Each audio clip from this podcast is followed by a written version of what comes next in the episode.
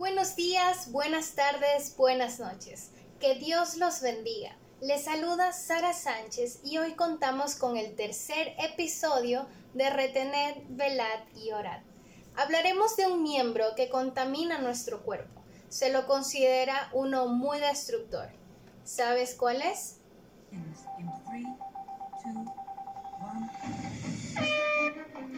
Te voy a dar una pista. Es un órgano muscular móvil, con funciones digestivas, respiratorias, lingüísticas y sociales. Desempeña importantes funciones como la hidratación de boca y alimentos mediante la salivación, la deglución, el lenguaje y el sentido del gusto.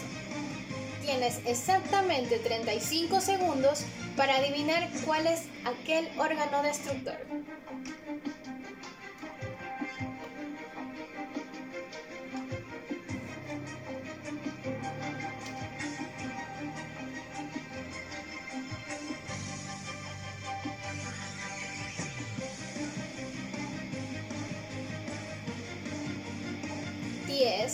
9, 8, 7, 6, 5, 4, 3, 2, 1.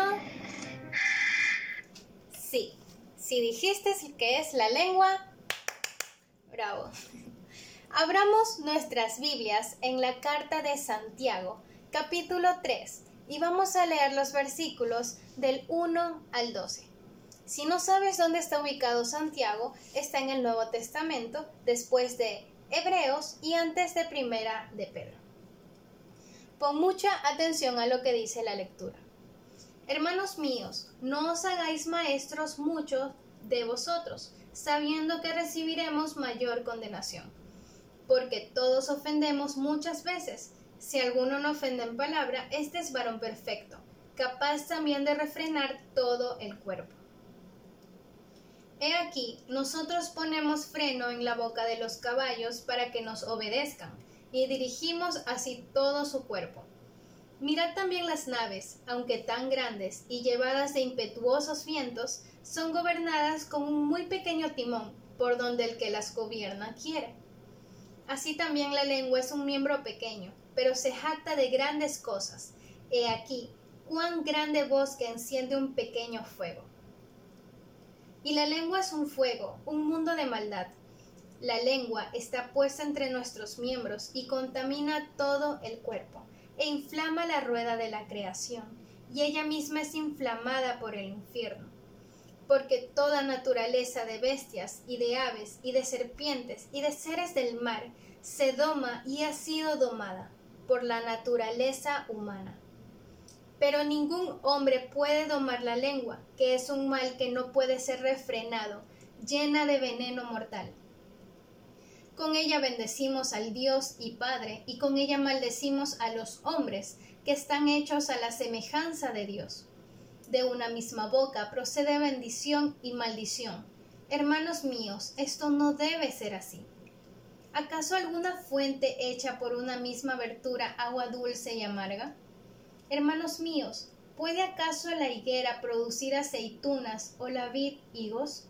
Así también ninguna fuente puede dar agua salada y dulce. Como lo dice en Santiago 3.5, la lengua es un miembro pequeño, pero se jacta de grandes cosas. Así es, es tan pequeño, pero puede hacer mucho, mucho daño. Este pequeño músculo nos ayuda a comer, tragar y saborear como lo mencioné antes, pero a través de ella también podemos decir cosas que no debemos. La lengua dice malas palabras, maldice, chismosea, miente y lastima a otros. Lamentablemente, es una lista larga que no termina. Pero si es tan peligroso, ¿por qué nuestro cuerpo la posee? Porque no está diseñada para maldad. Cuando el Espíritu Santo gobierna nuestra vida, nuestra lengua puede convertirse en algo muy bueno. Podemos hablar de la justicia de Dios. En Salmos 35, 28, y mi lengua hablará de tu justicia y de tu alabanza todo el día. Podemos decir la verdad. Salmos 15, 2, el que anda en integridad y hace justicia y habla verdad en su corazón También podemos confesar nuestros pecados. Primera de Juan 1.9. Si confesamos nuestros pecados, Él es fiel y justo para perdonar nuestros pecados y limpiarnos de toda maldad. En el pasaje que leímos hay varios ejemplos sobre el tema que hablamos.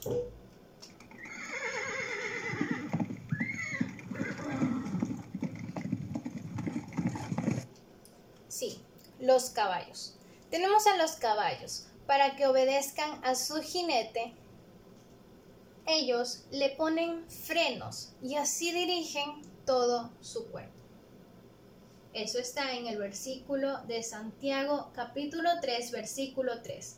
He aquí nosotros ponemos freno en la boca de los caballos para que nos obedezcan y dirigimos así todo su cuerpo. Asimismo tenemos otro ejemplo de los barcos. En Santiago 3:4, mirad también las naves, aunque tan grandes y llevadas de impetuosos vientos, son gobernadas con un muy pequeño timón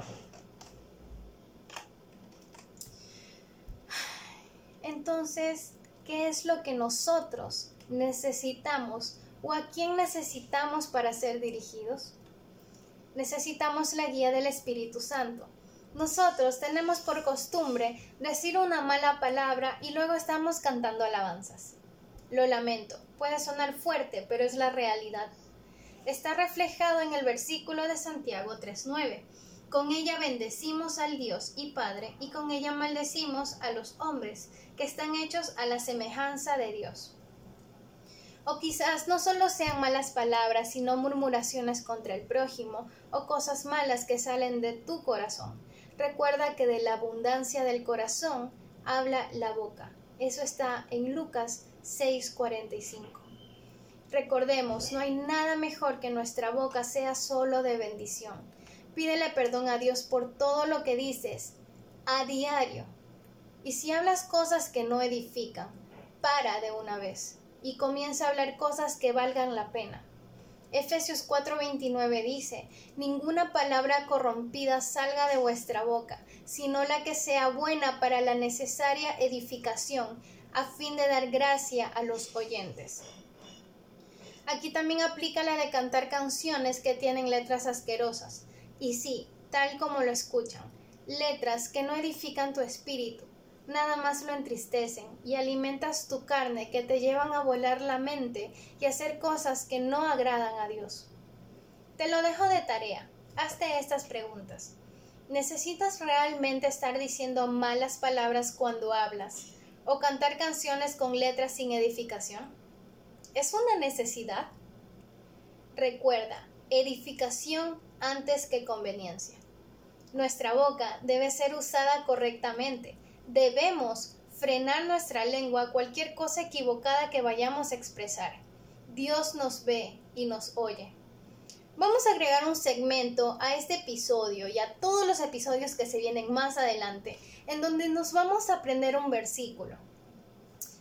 El versículo que nos vamos a aprender está ubicado en Santiago, capítulo 3, versículo 10 de una misma boca proceden bendición y maldición.